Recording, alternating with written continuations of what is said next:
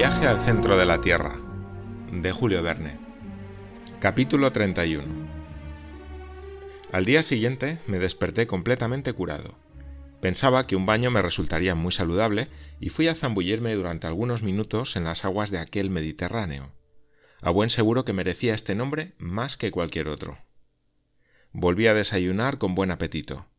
Hans se encargaba de cocinar nuestro pequeño menú.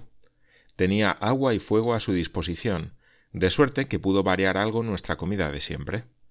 A los postres nos sirvió unas tazas de café y jamás me pareció de tan agradable sabor ese delicioso brebaje. Ahora ha subido la marea, dijo mi tío, y no hay que dejar pasar la ocasión de estudiar este fenómeno. ¿Cómo?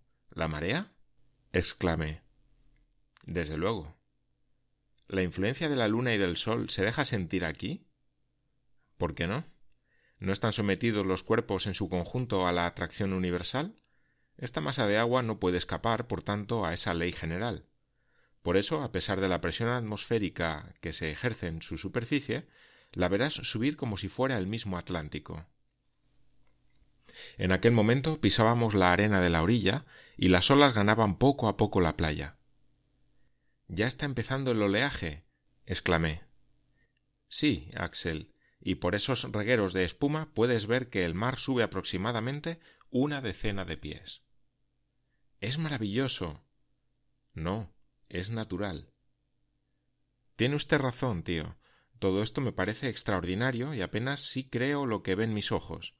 ¿Quién hubiera imaginado bajo la corteza terrestre un océano verdadero, con sus flujos y reflujos, con sus brisas, con sus tempestades? ¿Por qué no? ¿Hay alguna razón física que se oponga a ello? No la veo desde el momento en que hay que abandonar la teoría del calor central. Así pues, hasta aquí la teoría de Davy se encuentra justificada. Evidentemente, y a partir de ella nada contradice la existencia de los mares y de continentes en el interior del globo. Sin duda, pero deshabitados. Bueno, ¿Por qué estas aguas no habían de dar asilo a peces de una especie desconocida? En cualquier caso, hasta ahora no hemos visto ni uno. Bueno, podemos fabricar cañas y ver si el anzuelo tiene tanto éxito aquí abajo como en los océanos sublunares. Lo intentaremos, Axel, porque hay que descubrir todos los secretos de estas nuevas regiones. Pero ¿dónde estamos, tío? Porque todavía no le he planteado las preguntas a las que deben contestar sus instrumentos. Horizontalmente a trescientas cincuenta leguas de Islandia. ¿Tanto? Estoy seguro de no equivocarme en más de quinientas toesas. ¿Y la brújula sigue indicando el sureste? Sí, con una inclinación occidental de diecinueve grados y cuarenta y dos minutos, igual que en tierra, por su inclinación se produce un hecho curioso que he observado con el mayor cuidado. ¿Cuál? Que la aguja, en lugar de inclinarse hacia el polo, como hace en el hemisferio boreal, se vuelve al polo contrario. Por tanto, hay que deducir que el punto de atracción magnética se encuentra comprendido entre la superficie del globo y el lugar que hemos alcanzado. Precisamente, y es probable que si llegamos a las regiones polares, Hacia esos 70 grados en que James Ross descubrió el polo magnético, veamos que la aguja se alza verticalmente. Así pues, este misterioso centro de atracción no se encuentra situado a gran profundidad. En efecto, y ese es un hecho que la ciencia no ha sospechado. La ciencia, muchacho, está hecha de errores, pero de errores que conviene cometer, porque llevan poco a poco a la verdad. ¿Y a qué profundidad estamos? A una profundidad de treinta y cinco leguas. O sea, dije yo mirando el mapa, que la parte montañosa de Escocia está encima de nosotros y en ella los montes grampianos elevan a una altura prodigiosa su cima cubierta de nieve. Sí, respondió el profesor riendo. Es un poco duro de admitir, pero la bóveda es sólida. El gran arquitecto del universo la construyó con buenos materiales y el hombre jamás hubiera podido darle semejante dimensión. ¿Qué son los ojos de los puentes y las arcadas de las catedrales al lado de esta nave de un radio de tres leguas, bajo la que pueden desarrollarse a sus anchas un océano y sus tempestades? No hay temor de que el cielo caiga sobre mi cabeza. Ahora, tío, ¿cuáles son sus proyectos? ¿No piensa volver a la superficie del globo? Volver. Vaya.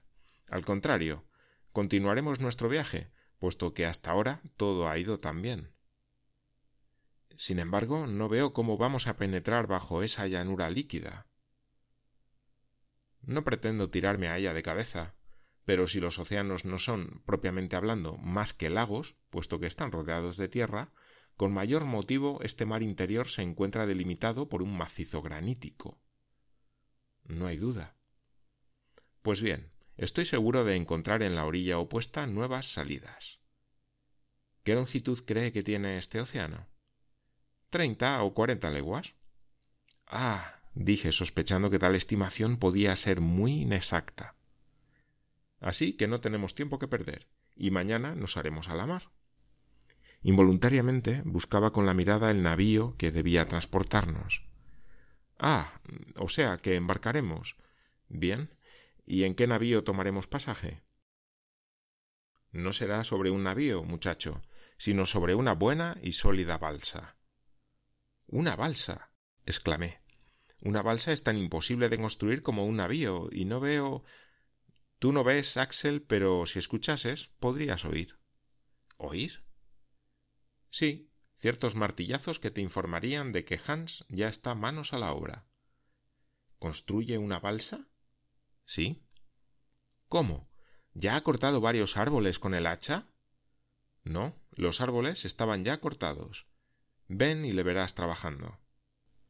Tras un cuarto de hora de marcha, al otro lado del promontorio que formaba el pequeño puerto natural, vi a Hans trabajando. Con unos pocos más llegué a su lado. Para mi gran sorpresa, sobre la arena había una balsa medio acabada. Estaba hecha de vigas de una madera particular, y un gran número de maderos, de curvas y de cuadernas de toda especie, alfombraban literalmente el suelo. Había material suficiente para construir toda una flota. Tío, exclamé, ¿qué madera es esta? Es pino, abeto, cedro, todas las especies de las coníferas del norte, mineralizadas por la acción de las aguas del mar. ¿Es posible? Es lo que se llama un surtarbrandur o madera fósil. Pero entonces, como pasa con los lignitos, debe tener la dureza de la piedra y no podrá flotar. A veces ocurre eso. Hay maderas que se han convertido en auténticas antracitas, pero otras, como estas, solo han sufrido un comienzo de transformación fósil. Mira, añadió mi tío tirando al mar uno de aquellos preciosos restos.